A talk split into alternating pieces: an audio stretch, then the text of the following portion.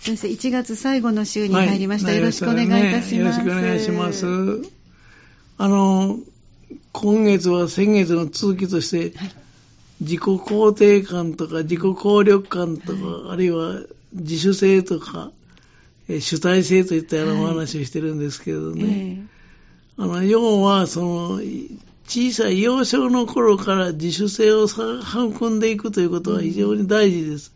うん、大人になってからなかなか自主性というか自己効力感というのは身につきませんからね。ね小さい頃からの育て方が大事ですよね。はい、あのもう成長にはその個人差があることも心得ておくことだから、はい、あの子ができてこの子にできないということを、親はつい友達と比較しがちですけど。兄弟でもね、比べたりしますけど。人と比較しないことも非常に大事ですよね。はい、自主性が、あの、自主性をですね、自主性を伸ばすためには、子供の自己肯定感、これであの、私自己肯定感と 今月と先月言ってきましたけど、これは前にもお話ししました自尊感情というのと同じ意味と考えてもらってもいいんですよね。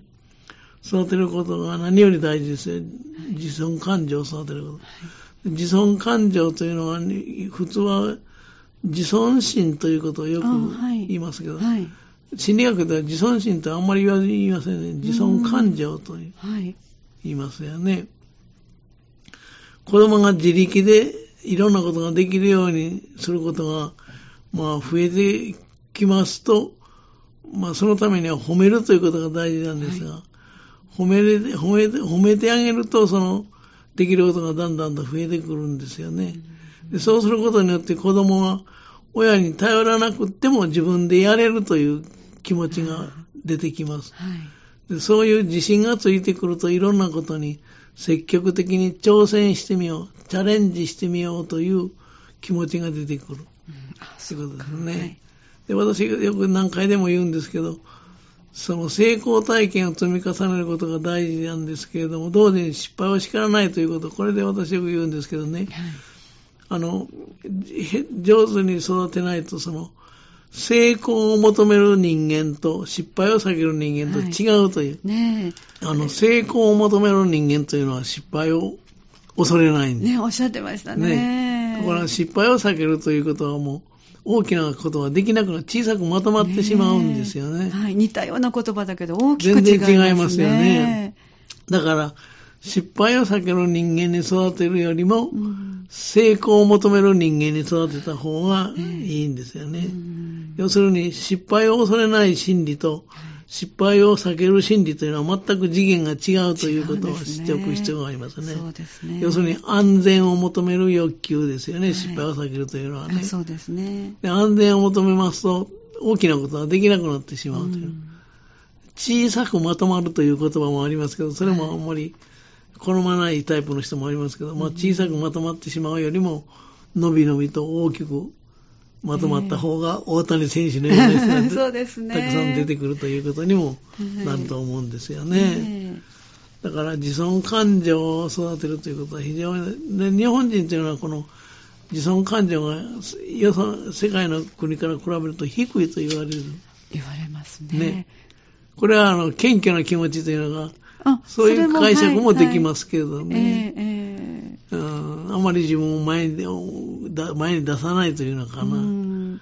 まあ、そその、なんていうの使い分けっていうのは、言葉の使い分け非常に難しいところですけどね。はいえー、なんかね、前々からね、あの、いわゆるこう、母と私と友達のあの親子と出会った時に、はい、なんか相手が私をちょっと褒めてくださった、はい、いえ、この子はもう何にもできなくてって、うん、まあ、それがあの謙遜なのか、うん、ケチをつけられてるのか、よくわからないけど、子供としてはすごく傷つくんですよね。そうですよね。えー、決めつけられてしまってね、なんかこう甘えたで何にもできないから私が全部手伝ってるのよとか言われると、あ、手伝ってもらっていいのかなと思ってしまいがちなので。そでね、その辺が非常に難しいね、難しいですね。でも外国の方ってすごく褒めたら、より以上に、そうなの、この子ね。そうそうそう、そうですよね。あの言葉分けは素晴らしいなと思って。そうですよね。えー、これはね、あの、表向きと裏向きということは、表向きと表ではこうですけど、本来は違うという、はいその二重の表現を使ういうこともありますしはいね。えこれはまあ日本のもしかしたら昔のね、まあ、うんあの謙遜というねところから出てるのかもしれませんけど。そう、その辺が非常に難しいところですね。ね子供心には、はいやっぱり自分は親に手伝ってもらってるんかなと思ってしまいます。なんだって思ってしまいますからね。そうですよね。ええそれは非常に難しいところですよね。ねでもね、今までの話、いろんなこと言ってきましたけど、えはい。この話を聞いてもらったら、子育てって大変だなぁという、もう、不安というのが自信がなくなってしまう人も中にはいらっしゃるんで、うんそんなもんもう無理だという、そこでね、はい。ちょっとあの、肩の凝らないというのが、ほっとする話をしてみたいと思うんですけどね。はいお願いします。これはね、あの、イギリスの著名な小児精神科のウィニコットという人がいるんですけどね、この人はこんな、この精神科のお医者さんはこんなことを言ってるんですわ。はい。子供を正常に成長させるには、程よい母親が理想だ。程よい。はい。日本語ではほどほどのお母さんという言い方をしますけど、ええはい。ということ。これ、なかなか有名な言葉なんですけど、はい案外、一般的になっていないんですね。うんで、彼はどんなことが言ったかと言いますとね、完璧な母親になろうと思わずに、適当に手抜きをすることが大事だ。あはい。適当に自分の楽しみにも時間を使って、失敗も多いけれども、落第点も取らないぐらいののんきなお母さんの方がええ、子供にとっては理想的な親なんだ。ええ完璧の母というのは、完璧の母では違う。完璧な母というのはね、子供にとってはかえって窮屈になる。そうなんですね。ということも言えるんですよえね。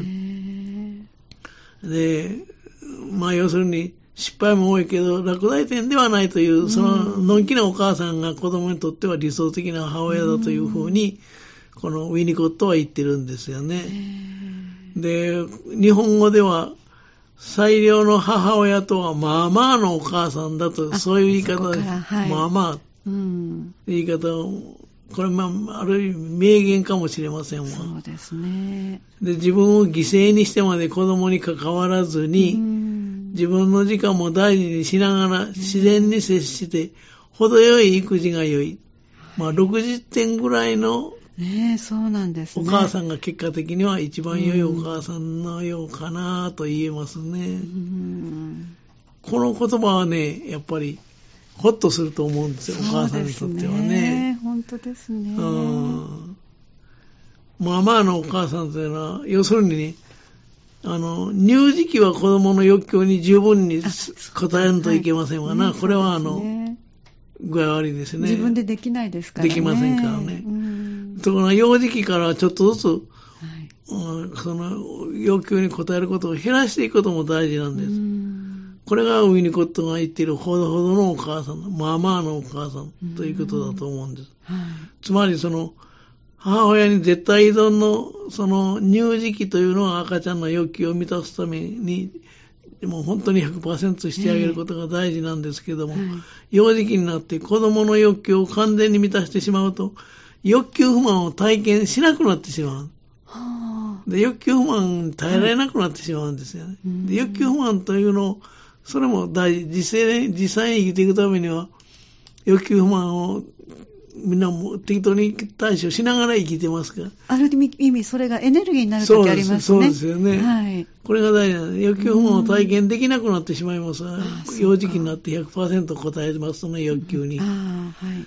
その後の人生で生じる様々な問題とか課題に対処できなくなってしまいますわう。ん。あの、欲求をすべて満たしてやるとね。ねつまり、この丸先の杖ということをよく言いますが、あこれになってしまうんですよね。え。うんそういう子育てというのは良くないんですよね。その子の成長を阻害することになってしまいます。こほど。の丸先の杖はね。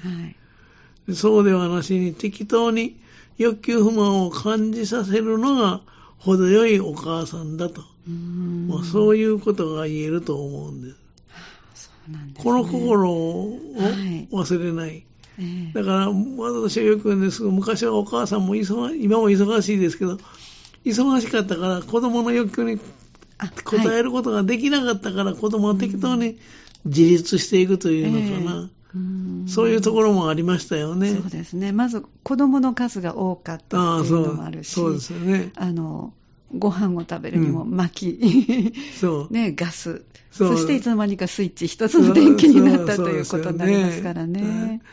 ねだからね、子育てというのもなかなか、あの、お母さんが100%子供の欲求を満たすということもかえってマイナスになるということも知っておく。分かっててもできないということも、結果的にはそれが良い結果を生むことも時にはあると。いうことですよねうん。これもね、非常に、あの、なんていうのか大事なええポイントだと思う。そうですね。特に先生ご紹介くださった自分の時間も大切にっていうこれがね。なかなか、うんあの、いつ頃からしていいのかなっていう気もありましたけど、うんもう幼児期ぐらいからそろそろ始めていいわけですね。本当に乳児の間だけですよね、子供の欲求を満たさないと。ええ ねえ子供は、あの、愛着が育たなくなってしまいますからね。えそれさえ身につけておけば、適当に、その、手を抜くということも大事。はい。自分の世界、自分の時間を持つということも大事ですよね。お母さんが、そう、前向きに、ほがらかに生きているということも非常に大事です。そうですね。ねはい。そのためには自分の時間ということも大事だということも言えると思う。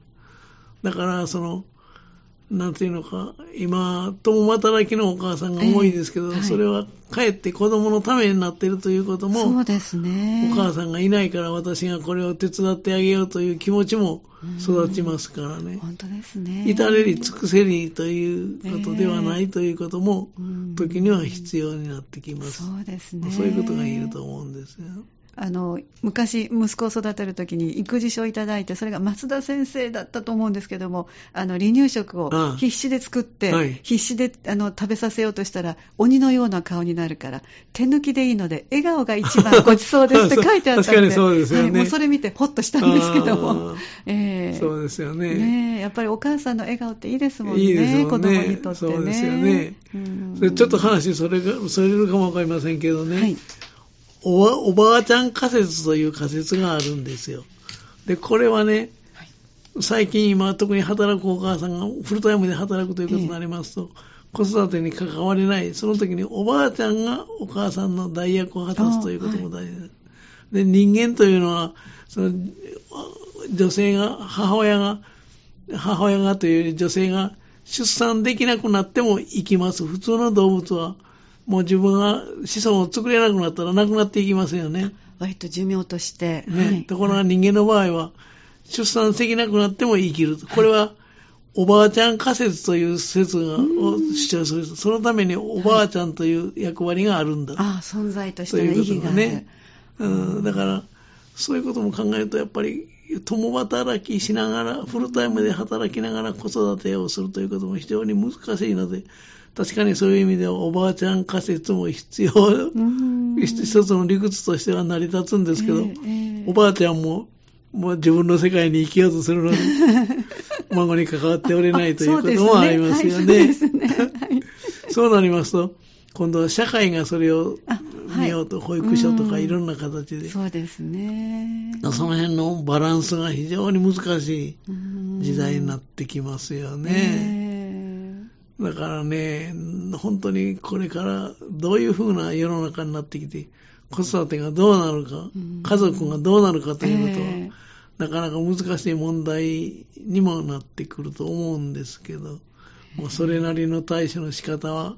あるとは思うんですけど、ええね非常に難しいところですよえね。はい。で、ちょっと今月話は途中で終わりましたけれども、はいもうちょっとこの自立とか自主性について来月もうちょっとお話ししてみたいと思いまわすので、かりました。はいじゃあ来月もこのテーマを続けていただけるということで、じゃあ来月もどうぞよろしくお願いします。ますありがとうございあましりがとうございたま。した。この時間、港川短期大学元学長、社会心理学ご専門の大前守先生のお話をお届けしてまいりました。来月もぜひお聞きください。